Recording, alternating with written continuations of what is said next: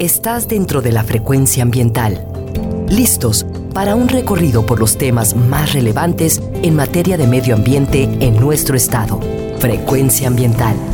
Conduce Sandra Gallo Corona. Bienvenidos. Hola, muy buenas tardes. Les damos la bienvenida a su programa Frecuencia Ambiental. Mi nombre es Sandra Gallo y les acompañaré hoy sábado 6 de noviembre hasta las 4 de la tarde. Estamos transmitiendo a través de la frecuencia de Jalisco Radio desde el área metropolitana de Guadalajara en el 96.3 de FM y también en el 630 de AM. Agradecemos a quienes nos acompañan desde todas las regiones de nuestro estado, desde el sur sureste, la región Valles, la Ciénega, los Altos, desde la costa norte y sur hasta las montañas de la Sierra Madre Occidental y la zona norte. Les mandamos muchos saludos. Gracias por escucharnos. También cada sábado puedes sintonizarnos en vivo desde tu teléfono móvil o computadora a través de www.jaliscoradio.com. Y si quieres consultar los programas anteriores, puedes hacerlo a través de la página de la CEMADET, en donde te enlazarás a nuestro podcast en la plataforma Spotify y también puedes hacerlo desde el enlace gobhal.mx diagonal Spotify Frecuencia Ambiental. Te recuerdo que puedes comunicarte con nosotros a través de redes sociales, en la página de Facebook de la Secretaría de Medio Ambiente y Desarrollo Territorial, así como también vía Twitter en arroba semadethal.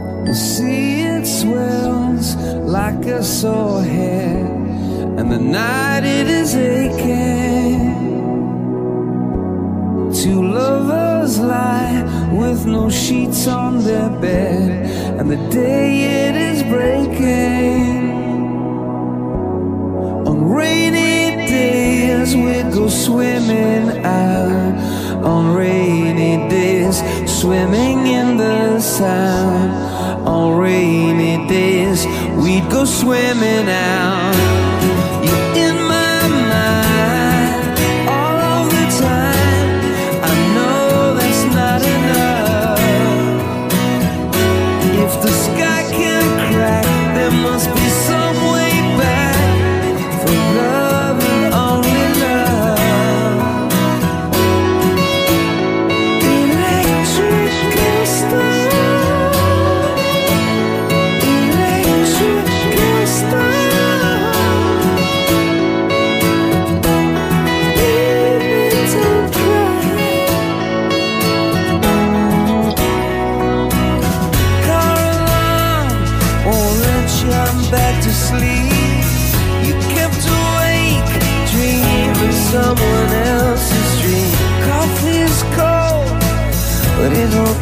Through.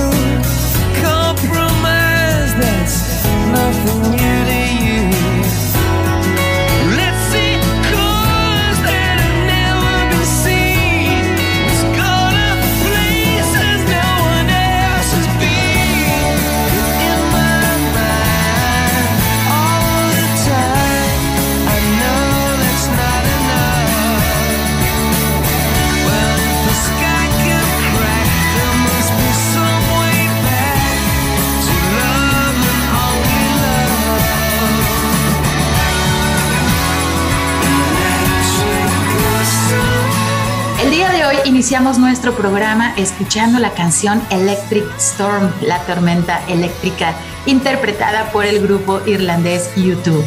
Hoy en Frecuencia Ambiental queremos platicar con ustedes acerca de la generación de energía eléctrica en nuestro país y su relación con el cambio climático. ¿Conoces qué procesos tienen que suceder para que nosotros desde la comodidad de nuestro hogar o en nuestras oficinas, pues tan solo apretemos un botón y podamos encender la luz y nuestros aparatos para que literalmente nuestra vida funcione? Pues para platicarnos acerca de este interesante tema, hoy nos acompaña el doctor Leonardo Ramos Gutiérrez, quien es jefe de disciplina de anteproyectos hidroeléctricos de la Comisión Federal de Electricidad. Él es egresado de la Universidad Nacional Autónoma de México, es maestro en Administración de la Construcción por la Universidad Panamericana y es doctor por la Universidad Anáhuac, México.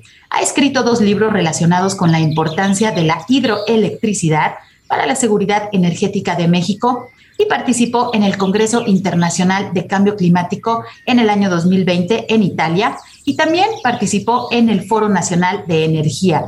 Desde el año 2012 se desempeña como jefe de disciplina de anteproyectos hidroeléctricos en la Comisión Federal de Electricidad, donde participó en los proyectos El Cajón y La Yesca. Bienvenido, doctor Leonardo. Muchas gracias por estar con nosotros. Buenas tardes.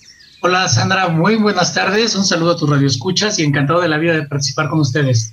Muchísimas gracias por enlazarte con nosotros desde la Ciudad de México para hablar de un tema, bueno, pues que está siempre con nosotros y cuando no está, digamos que nuestra vida se colapsa. Eso es lo que sucede cuando se va la energía eléctrica de nuestras casas y de nuestras vidas por pues a veces por horas o por pocos minutos y bueno, la vida en nuestra sociedad moderna se, se colapsa completamente, pero muchas veces desconocemos la parte técnica y también todos los esfuerzos que se tienen que realizar, pues justo para que toda la población tengamos energía eléctrica. Me gustaría iniciar nuestra charla preguntando algo muy, muy sencillo, pero que muchas personas desconocen. Y es una pregunta pues básica que quisiera hacerte ¿Qué es la energía eléctrica? ¿Qué es? ¿Qué es esa energía con la que nos hace, pues ahora sí que mover a todo el mundo? Claro, cómo no. Mira, es sencillamente tenemos que empezar este, analizando las cuestiones para la ingeniería y los que dedicamos a la producción de la energía eléctrica como básica. Y, inicio diciéndote que toda partícula pues está formada por átomos. Y esos átomos a su vez están compuestos por neutrones, protones y electrones. Bueno, esa última parte, los electrones, pueden estarse moviendo constantemente alrededor del núcleo de ellos, ¿no? Y la energía es el flujo de esos electrones a través de un conducto. Así de sencillo, de un, de un punto a otro, el flujo de electrones a través de un conducto se conoce como la electricidad. Y ya la energía eléctrica es la intensidad con la que llega a, ciertos puntos y que se aprovecha desde su hogar, desde eh, algunos llaman luz, pero es energía eléctrica que tú utilizas aprovechando ese flujo de electrones a través de un conducto. Eso es básicamente la electricidad. Así que ya saben, queridos radioescuchas, pues cuando ustedes iluminan su vida, pues es debido justamente a los electrones, como ya lo explicó el doctor Leonardo, y también cuando cargamos los aparatos electrónicos, pues esa energía que está ahí contenida y que sabemos que se le acaba la pila, bueno, es que no tiene energía, entonces hay que conectarnos a los electrones. Y vamos a estar hablando también un poco más adelante, pues que también existe en nuestra sociedad un desperdicio de esta energía que si fuéramos un poco más conscientes de cómo utilizarla, pues no tendríamos este, digamos, gasto innecesario de energía que a su vez genera contaminación y que es uno de los temas que de hecho en esta semana, ya lleva una semana, la cumbre climática en eh, Glasgow, en Escocia, pues la generación de energía eléctrica también produce ciertos contaminantes, ciertos gases de efecto invernadero que si nosotros pues somos más conscientes y regulamos nuestro consumo, pues automáticamente va a bajar también este tipo de contaminantes. Y bueno, sabemos que la compañía principal en nuestro país que genera la eh, energía eléctrica, pues es la Comisión Federal de Electricidad. Pero, doctor Leonardo, ¿cuál es el origen? ¿Cómo inició la conformación de esta compañía nacional en nuestro país? Y mira, este, en el siglo, finales ya del siglo XIX, eh, la industria minera y textil necesitaban energía y aprovecharon eh, los ríos, los ríos de, nuestro país para iniciar la generación de, energía eléctrica. También empezaron a utilizar eh, por ahí en Guanajuato, fue la primera central termoeléctrica que tuvimos y este, utilizaron ya el petróleo y los derivados del petróleo, como el combustible. Entonces, el combustible era directamente el diésel, ¿no? El que estaban utilizando. Posteriormente eh, viene un, la salida ya de, Porfirio Díaz de su dictadura, eh, viene la inversión francesa y se interesan en, lo que hoy se conoce como el sistema eh, hidroeléctrico Necaxa. Lo aprovechan, un sistema de presas, empezaron con una presa llamada Necaxa y luego se hace un sistema de presas conjunto a esa presa y, se interconectan para generar energía hidroeléctrica. Así empezó. Así empezó y bueno, pues llegaron empresas eh, con esta inversión francesa, eh, se forma la, la Mexican Lion Power Company y posteriormente al ver que empieza a crecer eh, y eventos como la Revolución Mexicana empiezan a incidir y de alguna manera empieza todavía a crecer más. La industria eléctrica, viene a México la Foreign, American Foreign Company, unida a otra, se conoce hoy en día como la General Electric, e invierten, invierten en México, se empiezan a repartir las zonas, con excepción del centro, que era conformada por la Mexican Lion Power Company, había un descontrol, había un descontrol del abasto y del suministro eléctrico eh, para llegar también a ciertas zonas de alto consumo. Y bueno, pues en 1937 se crea un ente para regular este, estas discrepancias y esta irregulación de la producción de energía eléctrica, digo producción, no, de generación, porque todavía no se producía como tal en, en términos de concepto. Y es así como aparece Lázaro Cárdenas y así tanto expropia el petróleo, que también era aprovechado para ciertas termoeléctricas, como el manejo de, los ríos para la generación de hidroelectricidad y forma la Comisión Federal de Electricidad para generar, distribuir, diseñar eh, proyectos. Y es así cuando ya cambiamos no solamente de la generación, sino ya a una producción de energía eléctrica.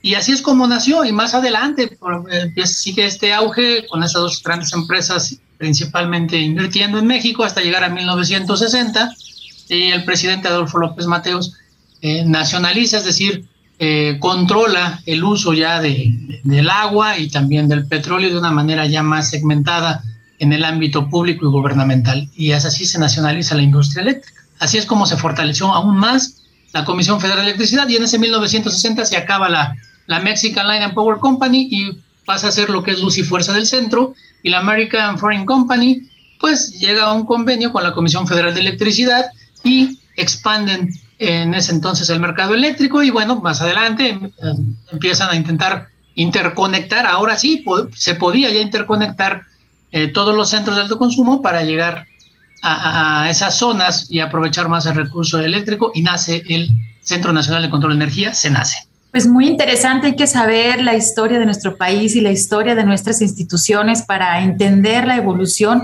y sobre todo el esfuerzo que se ha realizado durante muchos años si bien hay muchos eh, procesos seguramente que mejorar, pero también hay muchos aprendizajes para que tú, querido Radio Escuchas, pues tengas energía eléctrica en tu casa en este momento y gracias a eso nos estés escuchando a través de tu radio.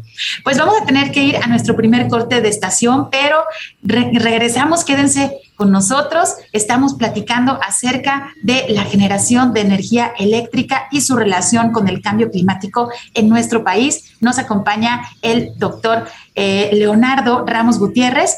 Él es jefe de disciplina de anteproyectos hidroeléctricos de la Comisión Federal de Electricidad. Quédense con nosotros, regresamos en unos minutos.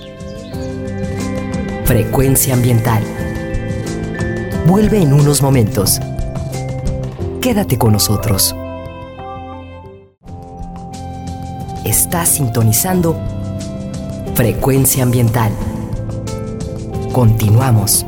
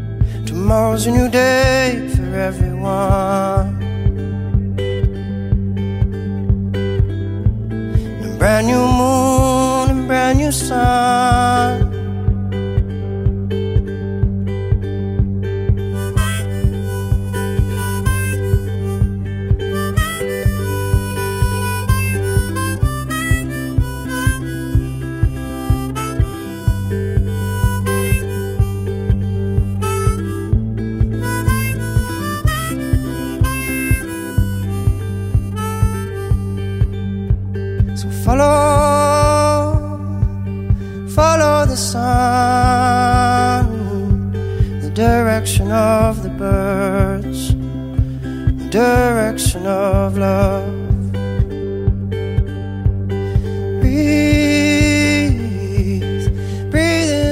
Regresamos después de escuchar la canción Follow the Sun, Sigue al Sol, interpretada por el artista australiano Javier Ruth.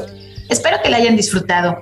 Hoy en Frecuencia Ambiental estamos platicando acerca de la generación de energía eléctrica en nuestro país y su relación con el cambio climático. Nos acompaña el doctor Leonardo Ramos Gutiérrez, quien es jefe de disciplina de anteproyectos hidroeléctricos de la Comisión Federal de Electricidad. Y bueno, pues estábamos hablando en nuestro bloque anterior, nos explicaba qué es la electricidad. Nosotros, bueno, no podemos vivir, somos completamente dependientes de la energía que pues ahora sí que nos mueve, mueve nuestras casas, mueve este, nuestros celulares, que bueno, cuando se descarga el celular, qué, qué ansiedad nos da y bueno, necesitamos de la energía eléctrica, obviamente, para recargar todos nuestros aparatos y estar en comunicación y estar eh, pues conectados con toda la humanidad. Ahora sí que no importa en qué parte del mundo se encuentre. Y bueno, eh, doctor, para seguir con nuestra entrevista, me gustaría preguntarte, porque es importantísimo también conocer el proceso de producción de energía eléctrica, pues también produce contaminantes. Sabemos que, bueno, es a través de la, quema de combustibles fósiles, pero platícanos un poquito acerca de qué contaminantes se producen al generar electricidad. Sí, sí, Sandra, cómo no. Mira, eh, te comentaba, eh, el principal gas de efecto invernadero es el dióxido de carbono, en porcentaje de participación seguido por el metano, pero por ahí también hay un, hay un gas de efecto invernadero, principalmente son ellos dos, pero cabe señalar que estos gases siempre han existido en el planeta, siempre. Y, lo comento en cada ocasión que, me permiten brindar mi palabra, porque es como cuando tú tienes, un, tú tienes tu, tu temperatura de equilibrio en tu cuerpo, que es de 36 grados. El planeta, que es lo que en este momento en Escocia está tratando, que me pone triste y, te lo voy a comentar posteriormente, eh, porque siento que somos un poco conformistas, eh, estamos este, metiendo como, como un, techo de, de, no, no, rebasar cierto límite cuando deberíamos pensar en bajarlo, no, no, no llegar, ¿no? Pero mira, eh, retomando esto, los gases de efecto invernadero siempre han existido en el planeta Tierra, le dan su temperatura de equilibrio, que es de 16 grados, se ha elevado un grado y las consecuencias que hemos visto. Retomando el ejemplo de nuestro cuerpo, pues tú vas al médico y tratas de equilibrar, te ponen bueno, hasta bolsitas de hielo, ¿no? Por hacerlo coloquialmente en la frente o en las extremidades, en, los pies, para tratar de recuperar esa temperatura. Y es así que el planeta trata de hacer lo mismo. Pero estos gases de efecto invernadero lo desequilibran. O sea, eh, por eso en unos lados llueve tanto y en otros no. A veces hay hay ciertas características hasta de, nevadas puntuales y luego se quitan, ¿no? Porque el planeta por naturaleza, al igual que el ser humano, tratamos de recuperar la temperatura de equilibrio que nos hace favor el sol de dar. Entonces todo proviene de la energía del, planeta, proviene del sol, e insisto, estos gases de efecto invernadero, pues este, ayudan, ayudan al planeta, pero el uso indiscriminado del dióxido de carbono es lo que hace la diferencia. Pero por ahí también hay otro gas de efecto invernadero que es el ozono, que le conocen como el ozono troposférico. El ozono, eh, cuando nosotros lo encontramos entre la eh, troposfera y la estratosfera, pues ahí ayuda, ayuda, ayuda a los temas de biosfera cuando filtra la radiación solar. Ahí nos ayuda como planeta para ese equilibrio del que te comentaba. Pero cuando se desequilibra, bueno, pues el planeta, eh, como sabemos, está formado por un 78% de nitrógeno y un 21% de oxígeno. Entonces, cuando interactúa, se produce a través de combustión, de, se utilizan los combustibles para motores diésel, em, combustiones internas que utiliza el ser humano, se produce también esas tres moléculas de oxígeno y, se elevan, se encuentran con el nitrógeno y ahí empieza el desequilibrio. Este, este gas de efecto invernadero también es peligroso, del que pocos hablan y ahí está calladito, pero también aporta, aporta y si hablamos en un porcentaje, eh, la última vez que, chequé esto en el estado del arte, hablaban de un 60% de participación de dióxido de carbono para fomentar el cambio climático. Eh, hablaban de un 20% del metano, pero también ya hablaban de un 10% del ozono troposférico. Entonces, principalmente hablemos de eso porque están los clorofor, eh, eh, bueno, la, mezcla de, de, flúor con carbono y que también interactúan pero con bajo, con bajo porcentaje, pero estos tres son los principales. También están los óxidos nitros, eh, nitrosos, pero creo que estos tres hay que tenerles principal atención en el futuro a, mediano plazo para tratar de, de abatir los efectos del cambio climático. Sí, es importante y de hecho lo hemos comentado con nuestros radioescuchas en programas anteriores cuando hablamos de la calidad del aire aquí en el área metropolitana de Guadalajara, muchas veces no nos damos cuenta y hablábamos del ozono, que, que, a veces nos da esta picazón en la nariz y no sabemos qué es lo que está sucediendo porque pues no, no es invisible, digamos, este, este gas, sin embargo se está produciendo en nuestra ciudad y bueno, en las grandes ciudades del mundo y hay que tener cuidado porque pues todo eso lo estamos respirando. Y ahora que están terminando la temporada de lluvias y está iniciando ya los frentes fríos a hacerse presentes en nuestra ciudad, pues ya empezamos a tener algo de inversión térmica y es decir que los contaminantes, pues no nada más de, la generación de electricidad, sino de toda la combustión de los miles de automóviles y camiones que eh, pues existen aquí en el área metropolitana, pues están generando también este tipo de contaminantes, así que hay que poner muchísima atención. Adelante, doctor. Quiero comentarte algo también que creo considero oportuno, Sandra, si me permites. La industria no va a cambiar. La industria no va a cambiar abruptamente eh, por eso la reunión de los G20 me pone un poco triste, te comentaba, porque no es posible que pensemos en delimitar a 1.5 eh, la alteración de temperatura del, planeta cuando debemos pensar en bajarlo. Y, y, entiendo porque le pegas a la industria. Entonces, la industria difícilmente, insisto, va a cambiar. Eh, entonces, paulatinamente tienes que ir, pero aquí se tiene que ver el liderazgo, ¿no? Ver a futuro y, no solo porque eso ya se vio en el Acuerdo de París. Llevarlo al 1.5 ya se vio, no es nuevo. Entonces quiere decir que no se comprometieron. A título personal lo digo, no hubo compromiso y si no hay compromiso, si son las personas que me están liderando, que puedo esperar a futuro de todos los efectos que tendrá el planeta? No, no es medio mitigar, sino controlar. Exacto, doctor. Y bueno, justamente es las decisiones que se tomen a nivel del gobierno, pero también ahora que podemos ser una sociedad informada y que podemos también mejorar nuestros hábitos día a día, pues bueno, podemos contribuir también a justamente no llegar, por ahí estaba el registro de 1.2 grados que ya habíamos alcanzado y como dices, el límite que se tiene eh, según el Acuerdo de París, pues es no llegar a los 1.5, pero eh, completamente de acuerdo contigo en que la industria no va a cambiar. Es carísimo cambiarla de un día para otro y modificar nuestros hábitos de un día para otro, pues también no, no, no es posible, pero sí podemos primero informarnos, ¿no? Me parece muy interesante el tema que estamos tratando el día de hoy, dar esta información que puede ser muy técnica, pero que tiene que ver completamente con nosotros, cómo dependemos y cómo este, nuestras vidas se mueven justo por la generación, en este caso de la electricidad.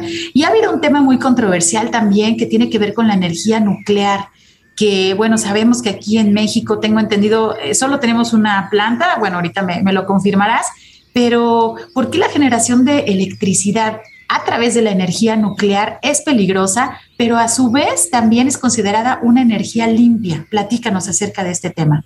Sí, sí, en verdad es una energía, Sandra, eh, importante. Con una sola central, como bien dices, ubicada en Laguna Verde, en el estado de Veracruz, eh, generamos de 3 al 4.5% de la generación neta del país.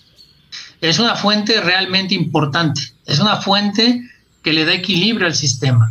¿Por qué se le denomina limpia? Toda aquella fuente de generación de energía eléctrica que no, o que no produce dióxido de carbono se considera como una eh, energía limpia, pero aquí, aquí hay que ser este, muy cuidadosos en ello. Hay dos tipos de energía limpia, ¿verdad? La energía limpia intermitente y la energía limpia firme, es decir, que no tiene intermitencias, ¿no? En esta energía firme entra la energía nuclear y entra la central, bueno, la hidroelectricidad y la intermitente la energía solar, la biomasa y la eólica. Porque, ¿Por qué intermitente? Yo a veces le llamo disruptiva por los efectos que tiene en la red transmisión, que, platicaremos más adelante. Eh, ¿Por qué? Porque la energía solar trabaja bajo un rango de operación al igual que la energía eólica y la biomasa también en función de las toneladas de basura que tengan y no toda la basura se puede reciclar, el acero y el, y, el plástico no, lo, no se puede tratar y en ese sentido se vuelven energías limpias pero intermitentes. La firme es la que no tiene intermitencia. Entonces, eh, esa intermitencia eh, es un tema polémico porque a veces toman el micrófono y, de repente hay gente que se siente especialista en el código de red y no saben las características ni la calidad con la cual se tiene que alimentar una red de transmisión de electricidad. En ese sentido, eh, quiero ser, muy puntual que la energía nuclear sí es limpia.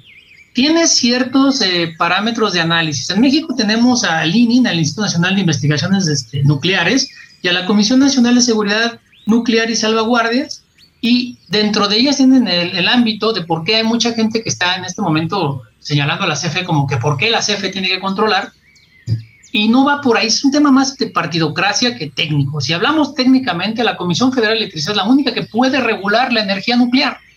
No hay más. Yo no escucho un inversionista que diga voy a invertir en la energía nuclear, porque no es un negocio en el corto plazo. ¿Qué es lo que buscas en un inversionista? Es invertir y recuperar en el corto plazo pues, para que sea rentable. Pero si no, no puedes eh, eh, abrir así nada más el tema eh, de, este tan polémico, se ha, se ha abierto, sin entrar en temas de política, pero sí de términos técnicos. Nosotros dependemos mucho de esta central nuclear y, y sí sería limpia. Bueno, te, decía, tiene, tiene sus segundos porque trabaja con barras de uranio enriquecido. Eh, abastece, bueno, cubiertas o dentro de la periferia por boro que hace que, se regule esa temperatura. Eh, con agua pesada la hacen reaccionar, es decir, baja, hace reaccionar un, reactor y se presenta un fenómeno que se conoce como la fisión nuclear.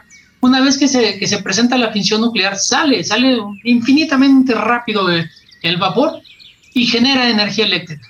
El generador y bueno, se, se empieza a alimentar las turbinas y empiezas a generar energía eléctrica rápidamente y es muy buena desde términos económicos. Ambientalmente tiene sus, sus, este, análisis, ¿no? sus puntos de vista. ¿Por qué? Porque tienes que tener cementerios radioactivos o repositorios donde tienes que tener, es, eh, eh, eh, después de la producción, eso que sale, es esa cuestión, y el manejo de esos residuos radioactivos. Entonces se llama cementerio radioactivo porque es una zona, lo entierras y lo pones y lo bañas con concreto. Entonces, tiene esa, ese, ese, esa vertiente, digamos, de análisis que muchas personas ambientalistas te dicen no. Pero mira, si, si ves el mundo, por ejemplo, hay gente que compara los mercados y yo también digo, caray, este, es, estás hablando de una responsabilidad muy alta como para que tú puedas decir que la energía nuclear es mala o, toda la diversificación de la energía es buena, eso lo tenemos que saber. Y en México tenemos ese control, solamente tenemos una, una bola central que tiene dos reactores nucleares. Pero insisto, es, desde el término de vista de despacho eléctrico es muy buena, económica también, es muy rentable. Por eso Francia no va a cambiar, ni Alemania va a cambiar, porque se mete en un problema de seguridad energética. Y ahí viene eh, la confirmación de lo que te decía. la industria no va a cambiar abruptamente. Tiene que ser paulatinamente, con controles hasta de poblaciones. ¿Por qué? Porque cada individuo tiene un consumo per cápita de la generación de energía eléctrica. Entonces, la energía nuclear ha sacado a países europeos de muchos apuros en manejo de seguridad energética. Sí, ahorita que mencionas ese tema seguridad energética y también la intermitencia, a mí me costaba trabajo entenderlo hasta que, bueno, eh, platiqué contigo y obviamente cuando nosotros en nuestras casas vemos que la luz tiene eh, altas y bajas, entonces, ¿qué hacemos? Lo primero es ir y desconectar nuestros aparatos porque pueden descomponerse. Ahora me imagino que eso suceda no en una casa, no en una colonia, sino en un país o en una región. Obviamente eso pues es, eh, eh, no, no se puede tener un cambio, como dices, drástico a las industrias este, que nos den una intermitencia, ¿no? Porque eso obviamente atenta contra la seguridad energética pues de nuestro estado, de nuestro país. Y imagínense, no significa que no puedas este, conectar tu celular o ver tu novela, sino significa que tienes empresas, que tienes procesos, que tienes hospitales, que tienes el sector salud ahora con la pandemia, pues saturados completamente y que no se puede tener esta intermitencia energética. Entonces, bueno, de ahí que debemos de conocer nosotros el origen, de dónde viene esa energía, la cual hace mover nuestra sociedad. Ahorita nos mencionabas justamente, pues bueno, el porcentaje del 4% neto que se genera a través de la energía nuclear. Eh, ¿Qué otros porcentajes podemos hablar de, generación de energía que provengan de fuentes limpias para, darle un, panorama a nuestros radioescuchas? De acuerdo con el Outlook, eh, el horizonte o panorama energético que maneja la Agencia Internacional de Energía, Eh, nosotros generamos el 70% de nuestra, de nuestra producción de electricidad, insisto, producción ya es un tema que entró la Comisión Federal de Electricidad, por allá por el año 1937. Eh, bueno, pero ¿cómo cerramos en el 2020? Con el 70% utilizando combustibles fósiles, ¿verdad? Perdón, el 76%, ¿verdad? Eh, el resto utilizando energías limpias. Y como te decía, vamos a clasificar las energías limpias e intermitentes. Dentro de las energías intermitentes, el 10% fue producto de ellas. Pero ahí, este comentario, por favor, sí hay, que, hay que ponerlo hasta entre comillas. No todos los días sopla con la misma fuerza el viento, ni se aprovecha la misma intensidad del sol. Y aquí viene el tema de los problemas de la red de transmisión eléctrica. Insisto, es un tema que debe ser pivote o debe ser la cimentación de los demás temas de por qué eh, un, monopolio, por qué la CFE o por qué no se hace un oligopolio, porque eso va a pasar cuando entren otras empresas a control, o sea, un oligopolio, y verlo con más análisis, con mayor profundidad de análisis, y esto es eh, en un momento dado bueno, porque de acuerdo con la ley de cambio climático, nosotros estamos comprometidos al 2024 a generar el 35% con las energías limpias, pero con un per cápita de 2.5 megawatts hora por individuo, ¿eh? por individuo el consumo, eh, difícilmente se va a lograr y con los productos internos brutos que, que tenemos hoy en día, pues necesitaría levantar como el 60% la capacidad de estas energías limpias.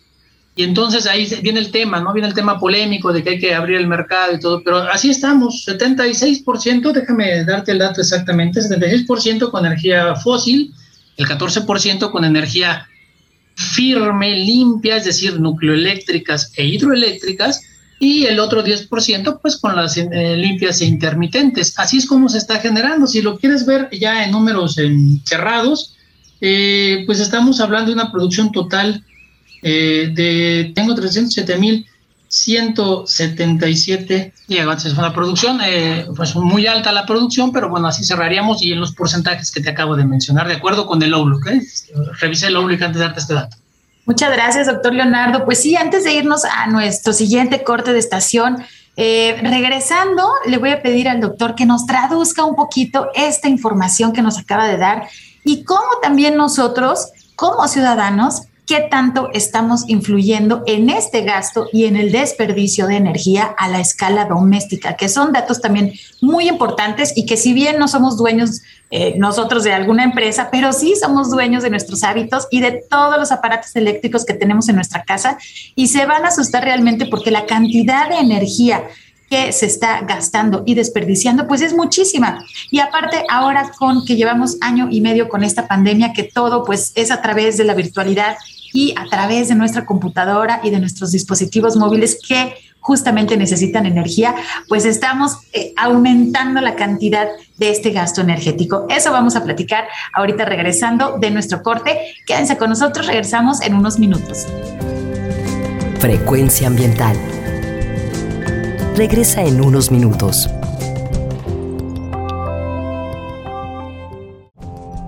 Estamos en la misma frecuencia. Frecuencia ambiental. Seguimos.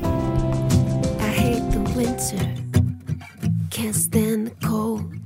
I tend to cancel all the plans. But when the heat comes, something takes a hold. Can I kick it? Yeah, I can. My cheeks in high color, overripe peaches. No shirt, no shoes, only my features. My boy behind me, he's taking pictures. Lead the boys and girls onto the beaches. Come on, come on, tell you my secrets. I'm kinda like a prettier Jesus. Forget all of the tears that you've cried is over.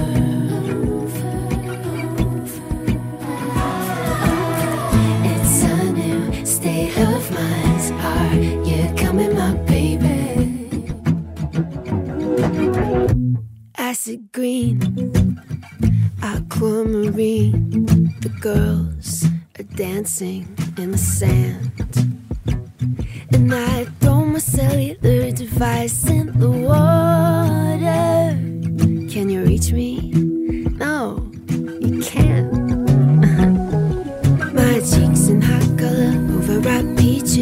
No shirt, no shoes, only my features. My boy behind me, he's taking pictures. He's taking pictures. Lead the boys and girls onto the beaches. Come on, come on, tell you my secrets. I'm kinda like a prettier Jesus. Turn it on in a new kind of Estamos de regreso después de escuchar la canción Solar Power, Energía Solar, interpretada por Lord, artista originaria de Nueva Zelanda. Muchas gracias por continuar con nosotros hoy que estamos platicando acerca de la generación de energía eléctrica en nuestro país y su relación con el cambio climático. Nos acompaña el doctor Leonardo Ramos Gutiérrez, quien es jefe de disciplina de anteproyectos hidroeléctricos de la Comisión Federal de Electricidad. Y bueno, en nuestro bloque anterior estamos platicando mucha información acerca de cómo se produce la energía eléctrica en nuestro país, la importancia, cómo este tema es algo de seguridad nacional, que pues eh, nuestras vidas dependen prácticamente de la energía que tenemos. Y doctor, me estabas mostrando ahorita unas gráficas que corresponden a cómo, cómo es la producción de, energía eléctrica en nuestro país. Si nos puedes eh, este, explicar, porque es información muy interesante que pues queda, digamos, oculta al público en general y es importante que la conozcamos. Claro que sí, Sandra. Mira, te comentaba lo siguiente. En México, la tendencia a generar energía es utilizando el gas, pues precisamente para, para tratar de mitigar los gases de efecto invernadero. Y se hace con ciclo combinado, pero no olvidar que el ciclo combinado es una termoeléctrica eh, y utiliza combustible o diésel y por otro lado una turbina también de, de- de gas, ¿no? De- se inyecta gas y es por eso se llama que combina, ciclo combinado, es un ciclo de combinación y alcanza casi el 60% de la generación en México, 57.3 para ser exacto. Eh, es la, es la, la forma que más representación tiene la producción de energía eléctrica en nuestro país. Cabe señalar, y esto lo, lo, lo dices muy bien, que, que se abre un poco al público de cómo se analiza esto. Mira, el tema, el tema de demanda de energía es una proyección que tú tienes que hacer desde, nuestra trinchera de trabajo aquí en Comisión Federal de Electricidad y vemos la expansión de los proyectos. Esa expansión de los proyectos vemos y determinamos la capacidad eh, que necesitamos de respuesta para una demanda de electricidad. Entonces, la capacidad, cuando alguien te hable de capacidad de, de megawatts, está hablando que va a cubrir cierta demanda que ya estudió. Y cuando hablas tú de generación, generación de energía eléctrica está relacionada con el consumo. Entonces, ese megawatt hora, ese kilo, perdón, ese kilowatt o megawatt le agregas la H, que es kilowatt hora o megawatt hora. Es el consumo por hora. Y lo que te comentaba, y luego analízalo por habitante, analízalo por crecimiento poblacional, por Producto Interno Bruto, ¿verdad? Y otra serie de factores que te ayudan a hacer una expansión de proyectos. Y es así que llegamos a una generación neta, neta ya sin, sin este, considerando hasta pérdidas, del año pasado de 54 terawatts hora, ¿verdad? O sea, y terawatts eh, que se han consumido.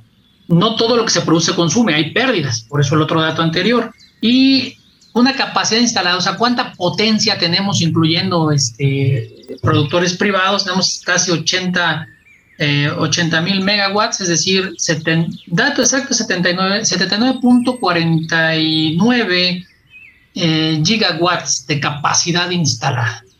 ¿Sí? O sea, tenemos la capacidad de cubrir demanda. Así se analiza. Y vemos cuál es el consumo, considerando pérdidas durante la transmisión. Y es bien importante más adelante, si tú lo consideras bien, tocar el tema de la generación a través de estas energías limpias y, esta controversia que se viene haciendo, ¿verdad? Pero eso en los números que se produce. Hoy en día dependemos fuertemente del gas y si queremos, por eso es que te digo que me pone triste, si queremos pensar en el desarrollo sustentable y queremos pensar en abatir el cambio climático, tampoco nos podemos ir de abruptamente al gas, ¿eh? No quiero entrar en temas de política, pero la reforma energética anterior impulsaba el gas, pero el gas tenemos un convenio fuerte con Estados Unidos y allá promueven el fracking El fracking es una técnica que daña el subsuelo. Utilizan el casing, una cobertura para meter... El fracking, que es? Es fracturar la roca. Ya se entiende lo que es el fracturarlo, pero lo hacen con agua y, le agregan químicos para evitar la fricción a la hora de sacar el agua y que se venga el hidrocarburo. Para sacar el gas necesitamos encontrar un material que se llama la lutita para extraerlo, pero tiene ciertas vertientes, hasta incluso sismicidad inducida, ya comprobada, esa técnica. Entonces, es ahí donde yo te digo, la industria realmente va a cambiar. No creo que cambie. México es la tendencia, pero por, por, por cuestiones más de política, no tanto técnica. Porque créeme que estamos bendecidos. En Jalisco tienes una irradiación de 5.6 kilowatt hora por metro cuadrado. Entonces tienes muy buen aprovechamiento del sol, pero bueno, sería cuestión este, también de, analizarlo con cierta lógica. No se puede irse a las energías intermitentes también de manera rápida y abrupta. Doctor, lo que nos platicas, bueno, a lo mejor puede ser información que a nuestro red escuchas les suene lejana. Dicen, bueno, pues yo no laboro en Comisión Federal de Electricidad, yo pago mi recibo y la energía tiene que llegar a mi casa.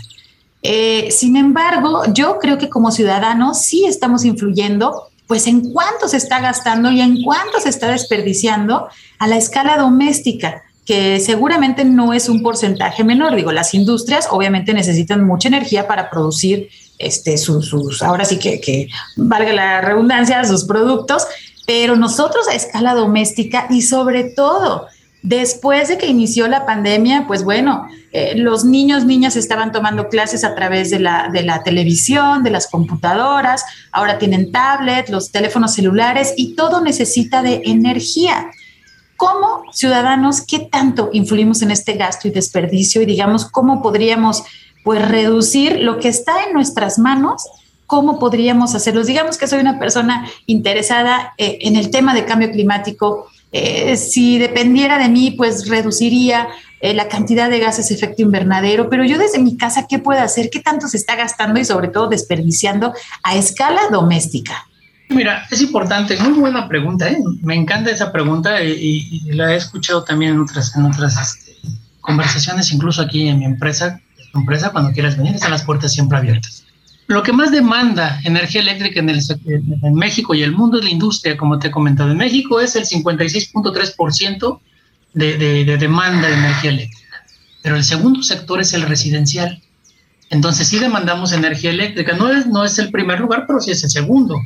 ¿Y qué, ¿Y qué tenemos que hacer? Bueno, mira, la Agencia Internacional de Energía ya, ya nos dijo más o menos cómo se comportó esto después de la pandemia, ¿no? El fenómeno y vemos que el sector residencial a nivel mundo incrementó el 42%, en la zona industrial disminuyó un 20% y el ámbito comercial creció en un 35%, perdón, este, disminuyó en un 35%.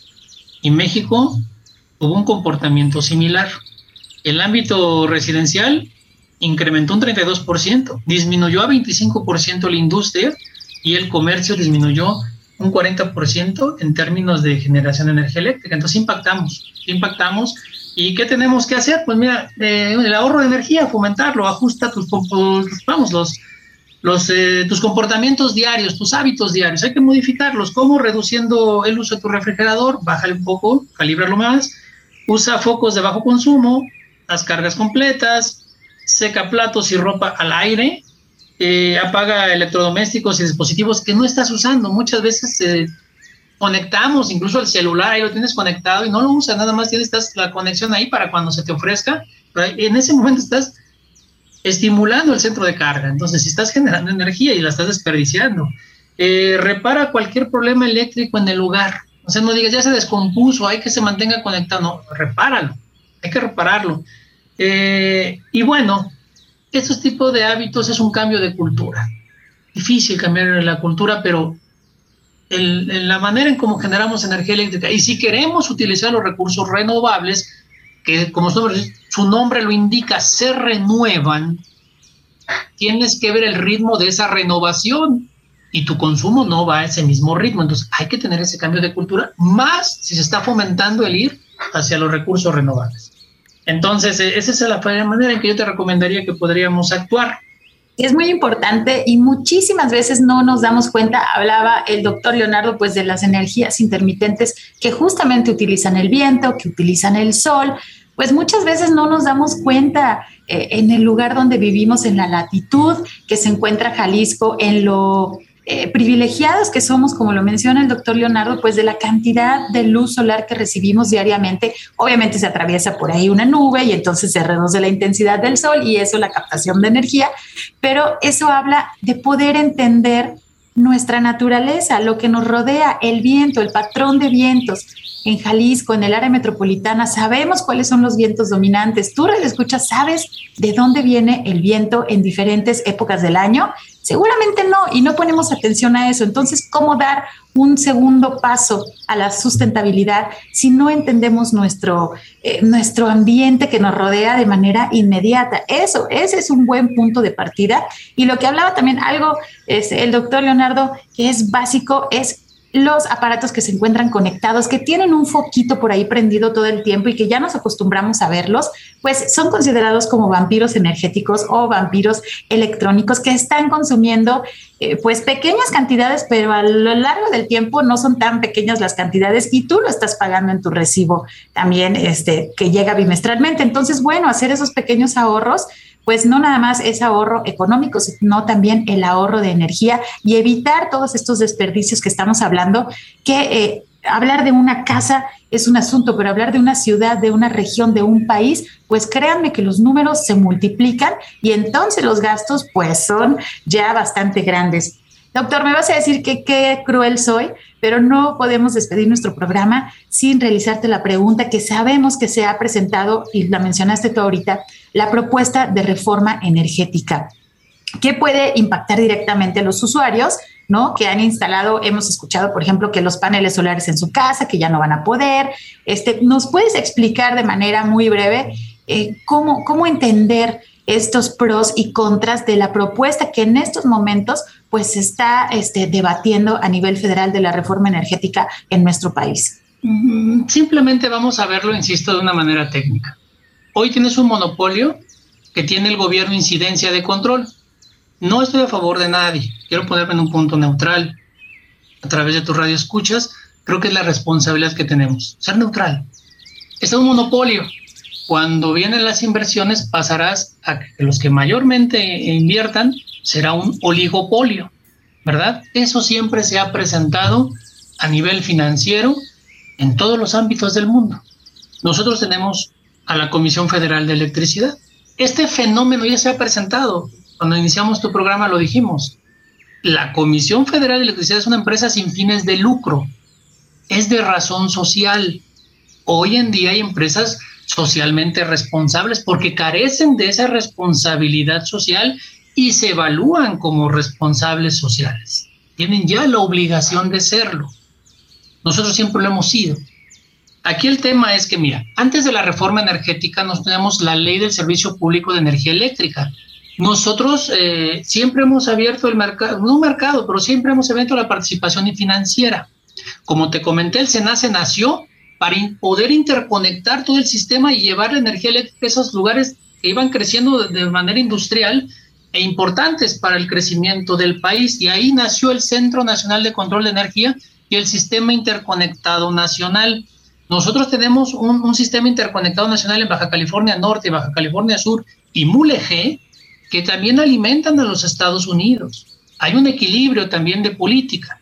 Entonces, ¿qué es lo que pasa? Nosotros dejamos entrar a los productores independientes de energía. Así lo determinaba la ley del Servicio Público de Energía Eléctrica. Y fueron creciendo, fueron participando y el excedente, ellos producían y hacían cogeneración eficiente. Es decir, ellos pueden atrapar su gas y cogenerar y se les reconocía y a través de eso, el único excedente, como ya vimos, el sector residencial es la prioridad de la Comisión Federal de Electricidad, llevar a los lugares lejanos la electricidad.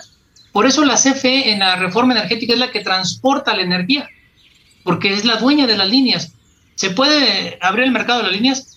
Podrías, pero habría un tema de segura energética. Ya no sería ese control de demanda directa al gobierno. Entonces, cuidado, es un tema político, porque verdades a medias son mentiras. Entonces siempre hay que abrirlo como es. La Comisión Federal de Electricidad siempre fue consultada por la CRE y por la Comisión Nacional de Hidrocarburos. Cuando entra la, reforma energética eh, de, la administración anterior a esta, eh, me refiero a la del licenciado Enrique Peña Nieto, fomenta el gas. El gas proviene del fracking. Entonces, ¿realmente estabas tratando de cumplir con la ley del cambio climático o tratabas de cubrir con compromisos internacionales? Cuidado ahí. La ley de cambio climático decía, al 2024 tú tienes que tener el 35% de participación de energías limpias. Tampoco es meterlo por meter. ¿Por qué? Porque dicen, ah, no me estás dejando entrar energía solar. No, no, sí, claro que sí. Pero hay un fenómeno que se conoce como la curva de pato y Estados Unidos ya, la experimentó. Si tú le metes intermitencia a la red, le genera, algunas llaman basura, generas un, eh, flicker. ¿Qué es el flicker? Una caída de voltaje. Es decir, eh, cuando tú, imagínate que estás con una cuerda y la cuerda para los escuchas que no sean especialistas, la estás moviendo así, ¿no? Y de repente entra otra fuente de energía que, que hace como una liga, ¿no? O sea, esas son sus, eh, la longitud de onda cuando alimentan a las redes y se satura. Y todo eso genera un pequeño cambio magnético y puede tener una reactancia, es decir, una impedancia a la energía eléctrica y es cuando entra las centrales hidroeléctricas, tanto critican, en vacío sin, pasar el agua y limpian la red, entre otras funciones. Entonces, CFE tenía muchas funciones, tenía el programa de obras de inversión en el sector eléctrico nacional, hoy se conoce como PRODECEN, pero se producía en la CFE. Teníamos el COPAR para aquellos que dicen que, que CFE hace, la luz cara, perdón, la energía eléctrica cara, no es así. Los costos y parámetros de referencia, hacíamos la expansión de los proyectos en función de la no, no endeudamiento del país y sí de una recuperación rápida eh, identificando lugares de consumo netos para generar energía eléctrica y se invitaba y estaban los productores independientes de energía participando. Hoy en día pues tiene un mercado abierto con menos control y eso ahí estriba ya un tema político, pero bueno, eh, es un tema que, que, que, que CFE hoy tiene que tener la atención, frecuencia, control de circuito, factores de potencia, que eso se conoce como un código de red. Entonces CFE vuelve a tener esos, a su cargo esos códigos de red y por ahí escucho que dicen, es que sin la Comisión Reguladora de Energía, ¿quién va a regular? Pues nosotros siempre lo hemos hecho. Definitivamente es un tema muy amplio y es necesario entenderlo porque, bueno, dependemos, nuestra vida depende de la energía eléctrica y tenemos que saber y ser responsables también en el uso, en el gasto, en el consumo y evitar el desperdicio. Creo que eso está dentro de la trinchera de cualquier ciudadano y debemos ser responsables, debemos ser conscientes y por supuesto estar informados tanto de cómo se está generando la energía eléctrica, también de los compromisos internacionales y también de lo que está sucediendo en la cumbre climática mundial que se está desarrollando en estos momentos.